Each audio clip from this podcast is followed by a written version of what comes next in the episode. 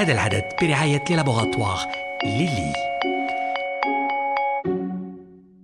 Salem, si je vous dis prendre un médicament sans avis du médecin, si je vous dis prendre un traitement accessible en pharmacie sans prescription médicale, vous pensez à quoi Réponse automédication. C'est de cela qu'on va parler aujourd'hui. Définition la plus simple, se soigner seul avec des médicaments disponibles en pharmacie sans prescription médicale. Généralement, c'est pour des affections fréquentes type migraine, rhume, maux de gorge, troubles digestifs, allergies ou encore douleurs. Et la liste est encore longue. Quels sont les risques, les dangers de l'automédication? Eh bien, vous avez les interactions médicamenteuses. Si vous prenez plusieurs médicaments à la fois, eh bien, l'action de l'un peut carrément modifier celle de l'autre. Les effets indésirables surviennent alors. Le retard de diagnostic, certains symptômes seront affectés momentanément, ce qui change la donne, ce qui est préjudiciable pour un bon diagnostic. Les effets secondaires, et souvent on ne les connaît pas assez, attention, ils peuvent être graves, entraînant même parfois des séquelles. Vous avez un autre risque, la posologie, le dosage et la fréquence d'un médicament. C'est ce qui est inscrit dans la notice. Certains patients croyant prendre plus de médicaments pour guérir plus vite. Et puis la durée, utiliser l'automédication sur une période longue. Les symptômes persistent et vous ne consultez pas votre médecin.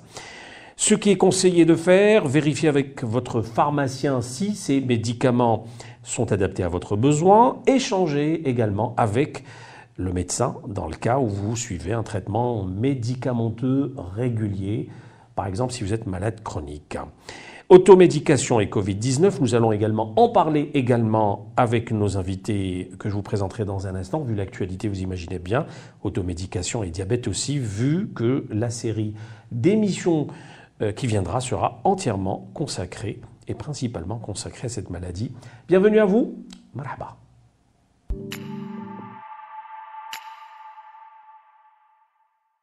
Je reçois aujourd'hui euh, deux invités. Docteur Abdelkrim Touharia, bonjour. Bonjour. Vous êtes président du CNOP, le Conseil national de l'Ordre des pharmaciens. Vous êtes également pharmacien d'officine. Merci d'être avec nous. Merci à vous. En ligne, euh, Doria Ourlis, directrice générale Afrique du Nord euh, des laboratoires Lilly. Bonjour Doria Ourlis. Bonjour. Merci d'être avec nous également. Merci à vous, merci pour l'invitation. Alors, nous allons d'abord commencer par définir cette automédication. Euh, voilà un terme que n'aiment pas beaucoup les professionnels de la santé à Toalia, et pourtant, ils doivent faire avec. Tout à fait.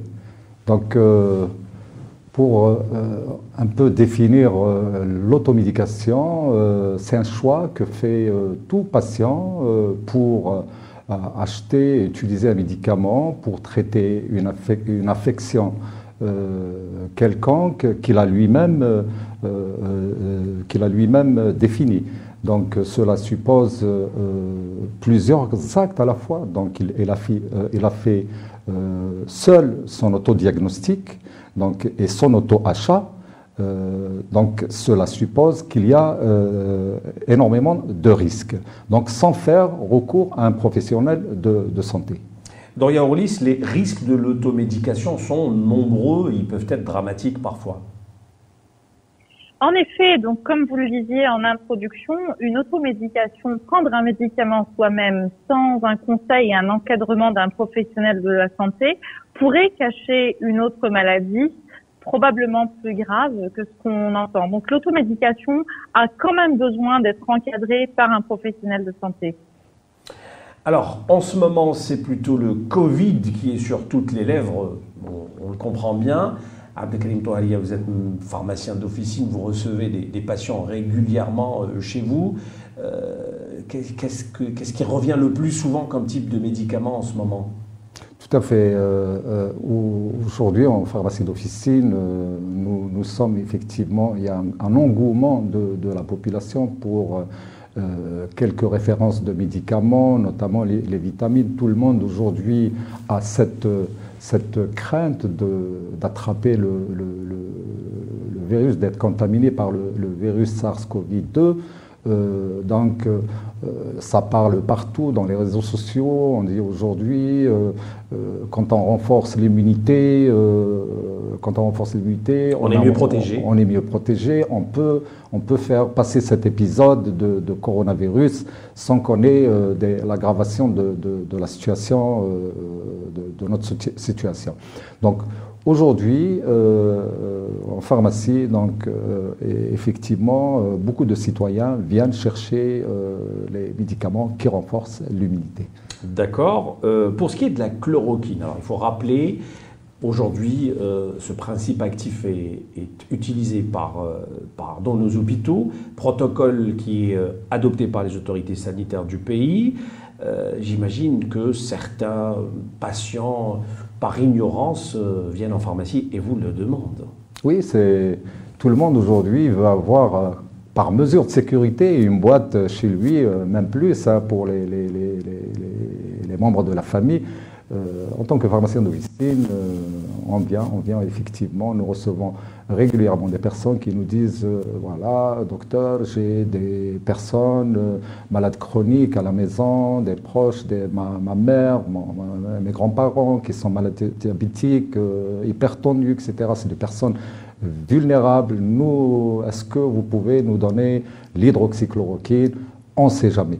Moi, je rappelle une chose c'est que l'hydroxychloroquine, qui est un médicament connu en Algérie, fabriqué en Algérie, qui est destiné aussi pour traiter d'autres pathologies, notamment la polyarthrite rhumatoïde, le lupus. Mais ce que j'ai envie de dire euh, aujourd'hui, c'est que l'hydroxychloroquine a été euh, retirée, euh, a été réquisitionnée par les autorités sanitaires au niveau de la PCH pour que ce traitement soit dispensé exclusivement en milieu hospitalier sous surveillance médicale. Très bien. Doya Orlis, j'aimerais bien que vous expliquiez euh, un peu la différence entre le principe de, prise en charge hospitalière et la prise en charge en ambulatoire. Écoutez, la prise en charge, qu'elle soit hospitalière ou en ambulatoire, se fait d'abord sur la base d'une prescription par un médecin, un médecin spécialiste ou un médecin généraliste et un médicament qui est délivré par un professionnel de la santé qui est le pharmacien d'officine ou le pharmacien hospitalier. Ce qui change au niveau de la prise en charge à l'hôpital, c'est le monitoring, c'est-à-dire le contrôle continu de l'état du patient. Donc, euh, en ambulatoire, le patient est bien entendu renvoyé chez lui et continue à prendre son médicament et recontacte son professionnel, de santé, en cas de besoin à l'hôpital, les médecins sont plus disponibles, entre guillemets, et au chevet du patient, que ce soit les médecins ou les assistants médicaux, infirmiers, etc.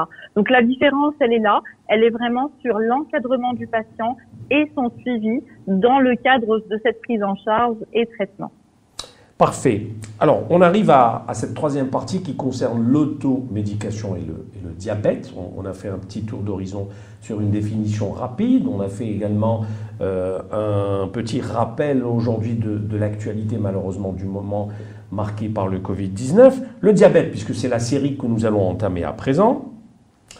On disait l'automédication est le plus pratiquée pour la, parfois la bobologie, il faut le dire, euh, maux de tête, euh, troubles digestifs, euh, allergies, douleurs, euh, maux de gorge, rhume et tout le reste, migraine bien sûr. si aujourd'hui on a le, diabète, on est atteint de, diabète, ça change quoi au juste? C'est vrai que l'automédication est habituellement connue et réservée pour les affections bénignes, mais nous, nous, donnons une, nous avons une attention particulière pour les euh, malades chroniques, euh, pour l'aspect automédication. Donc aujourd'hui, euh, en officine, quand on reçoit un malade chronique, notamment le malade diabétique, nous donnons les conseils par rapport, les conseils et les orientations par rapport au Covid-19. D'abord, le malade chronique diabétique, nous, nous souhaitons ne pas les recevoir. On leur déconseille de se rendre dans des lieux publics, dans des lieux où il y a des risques d'attraper le, le, COVID, le, COVID-19.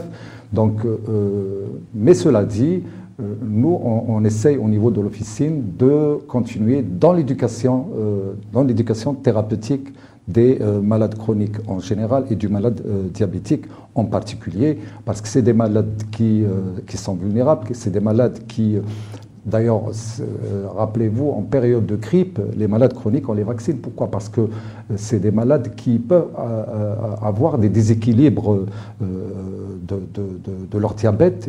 Ils, peuvent, c'est des sujets qui sont à risque. Nous, ce que nous conseillons, notamment en, matière de, la glycémie, aussi ils peuvent faire des décompensations euh, cétosiques, donc on, leur demande de surveiller euh, régulièrement leur glycémie, de surveiller aussi les corps cétoniques euh, via la chimie des urines. Et on leur conseille de, de, bien, de, bien manger, bien évidemment, de rester chez eux, à la maison, et d'éviter d'être de rentrer en contact avec les personnes malades, avec les, enfants.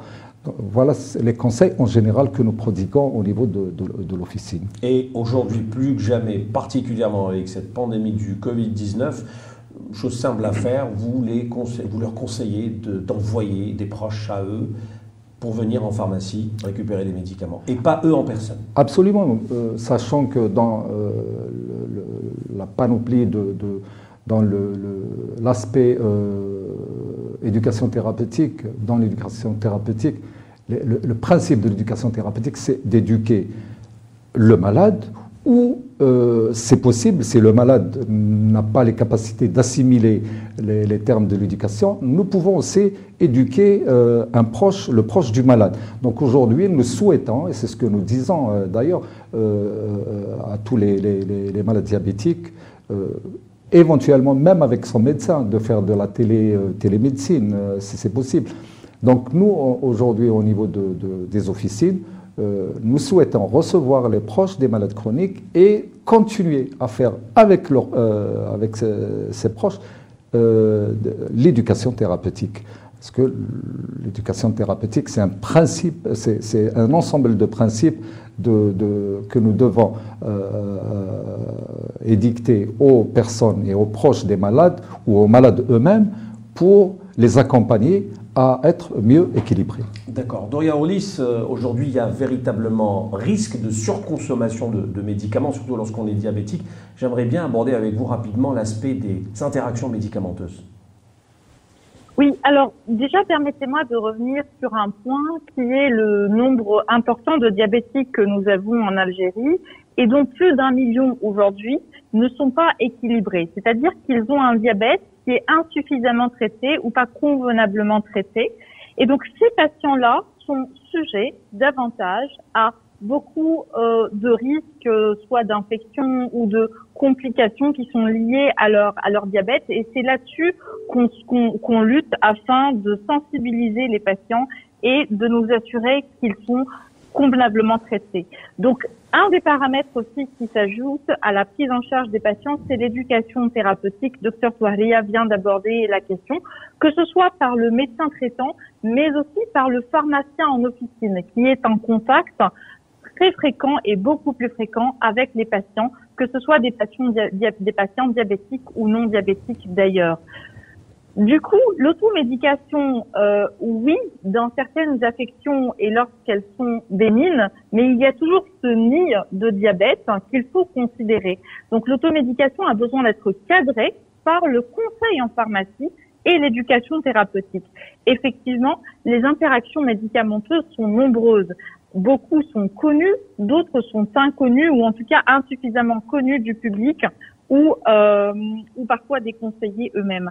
Donc, euh, il y a certains médicaments qui, entre eux, vont avoir, vont avoir ce qu'on appelle un effet potentialisateur. C'est-à-dire qu'un médicament va augmenter l'action d'un autre médicament. Ou alors, un médicament peut avoir un effet inhibiteur d'un second, c'est-à-dire diminuer son action et donc son efficacité. C'est-à-dire qu'on peut avoir deux éléments, soit des effets secondaires, soit une non-efficacité ou une efficacité insuffisante, parce qu'on aura pris des médicaments sans consulter ou sans avoir l'aval et l'avis d'un professionnel de santé. Ça peut être un médecin, ça peut être un pharmacien. Parfait, merci pour ces explications. Alors rapidement, les dernières minutes, on les consacre aux, questions des internautes qui nous suivent sur les plateformes YouTube, Facebook et LinkedIn. Alors, quatre petites questions, Abdelkrim Touharia. D'abord, quelle différence entre diabétique type 1 et type 2 pour l'automédication, c'est-à-dire là où c'est le plus dangereux? Oui, nous, en, officine, on accorde, euh, c'est-à-dire un diabétique, pour nous, c'est un diabétique, donc on, on, traite tous les malades diabétiques de la même façon. Donc l'attention euh, particulière sur l'automédication, donc l'automédication est déconseillée pour tous les malades diabétiques, qu'ils soient type 1 ou type 2, mais nous accordons effectivement une attention particulière pour les diabétiques type 1 parce que c'est des sujets qui, euh, euh, qui euh, c'est des sujets à risque qui font très souvent des, des, des, hypos voire des hyper donc ils ont des déséquilibres très très réguliers donc on, on les suit de, de, de, plus près on leur demande d'ailleurs de, de, mesurer leur, leur glycémie régulièrement voire mhm. plusieurs fois par jour pour qu'ils adaptent euh, la dose d'insuline. Donc la différence, c'est que les diabétiques de type 1, ils sont insulinodépendants. Euh, donc il faudrait qu'il y ait un suivi assez particulier pour adapter la posologie de l'insuline en fonction de, de, de, la glycémie. Doria Orlis, un autre médicament qui ne perturbe pas la glycémie est-il bon à prendre en automédication? C'est-à-dire, est-ce que finalement la glycémie est le seul paramètre à, prendre en compte? Alors la, la, réponse courte est non, évidemment. C'est-à-dire qu'un médicament, même s'il n'influe pas directement sur la glycémie, il peut avoir un effet sur les médicaments qui vont impacter l'équilibre glycémique euh, du patient. Je rappelle qu'entre 20 et 30% des patients diabétiques traités n'ont pas encore atteint ou n'atteignent pas leur équilibre et leur objectif glycémique. Donc prendre encore un médicament sans avis euh, d'un professionnel de santé, médecin ou pharmacien, peut avoir une aggravation de ce déséquilibre glycémique et donc entraîner et contribuer à l'augmentation des risques de complications liées à la maladie du diabète. Très bien. Abdelkrim Toharia, les remèdes de grand-mère sont-ils considérés comme de l'automédication? Vous en connaissez un bout? Oui, les, remèdes de, grand-mère, ils sont connus. Euh, bon, on ne peut pas les considérer comme étant de l'automédication, mais j'attire l'attention de tous euh, que quant au mésusage de, ces remèdes. Il y a des, bon, nous on connaît euh, anciennement les tisanes de grand-mère, ça fait du bien pour traiter certaines affections bénignes, notamment la toux, euh, quelques, quelques bobologies de, de, de etc. On applique quelques herbes, etc.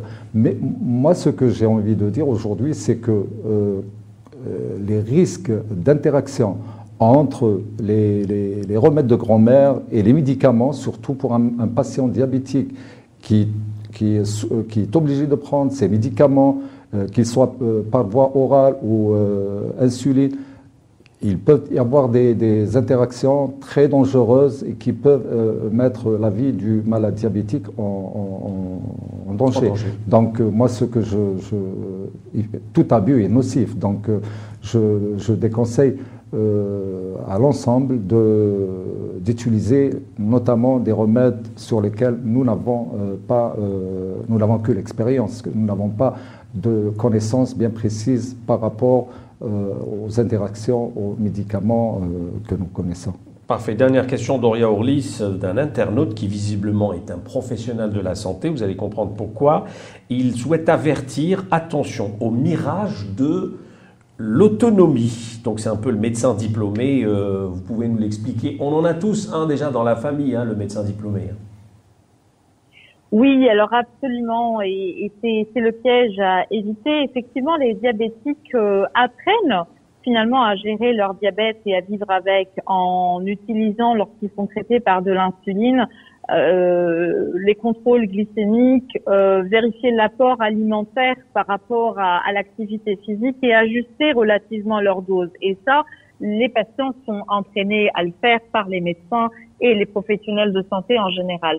Cependant, ça ne doit surtout pas dispenser les patients d'un contrôle régulier auprès de leur médecin et ou auprès euh, du pharmacien si besoin, de façon, euh, en tout cas chez le médecin tous les trois mois en moyenne et chez le pharmacien au besoin. J'insiste là-dessus parce que on observe souvent ça chez les patients de type diabétiques de type 1. Euh, qui, euh, bah, qui, sont diabétiques de longue date. Hein. Monsieur Dr Touaria en parlait à l'instant. Ce sont des, des, diabétiques qui sont diagnostiqués euh, dans l'enfance et parce que pendant des années on fait un suivi avec des pédiatres et puis leurs médecins par la suite euh, diabétologues à, à l'âge adulte, commencent à penser qu'ils ont toutes les connaissances nécessaires pour se prendre en charge et c'est là où parfois on peut observer certaines dérives. Donc continuez à aller voir vos médecins, continuer à demander l'avis de vos pharmaciens. Euh, ils sont là pour garantir la bonne santé. C'est notre vocation à tous, la bonne santé des patients qui nous entourent.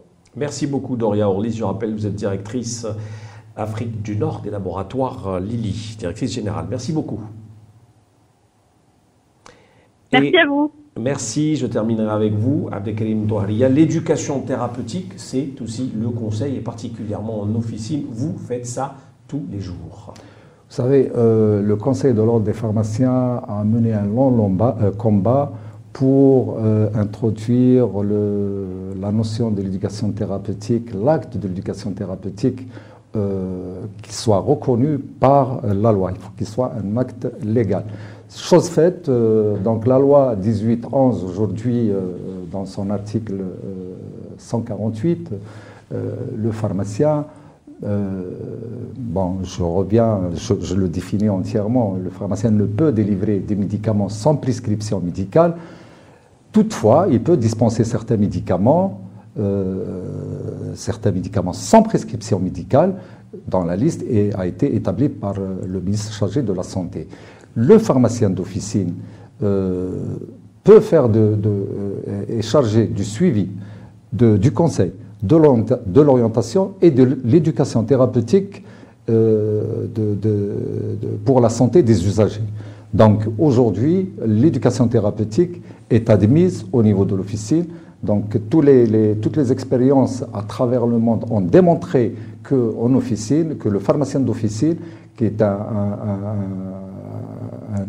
professionnel de santé euh, incontournable, euh, vu le maillage et l'implantation des pharmacies d'officine partout euh, sur le territoire national, y compris dans les, coins les plus reculés du pays, euh, qui est aussi, il faut dire aussi rappeler que la pharmacie d'officine est un endroit accessible à tous, gratuitement et à tout moment.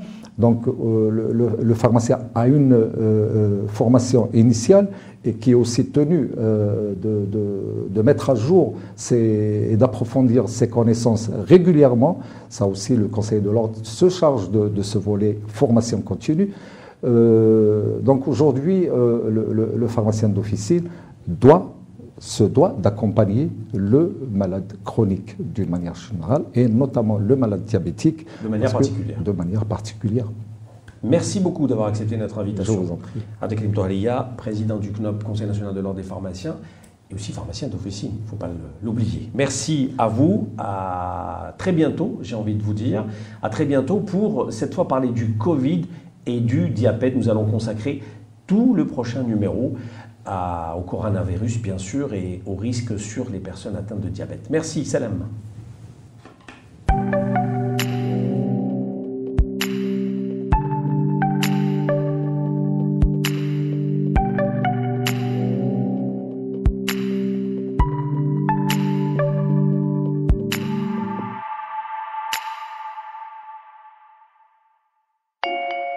هذا العدد برعاية لابوغاتوار ليلي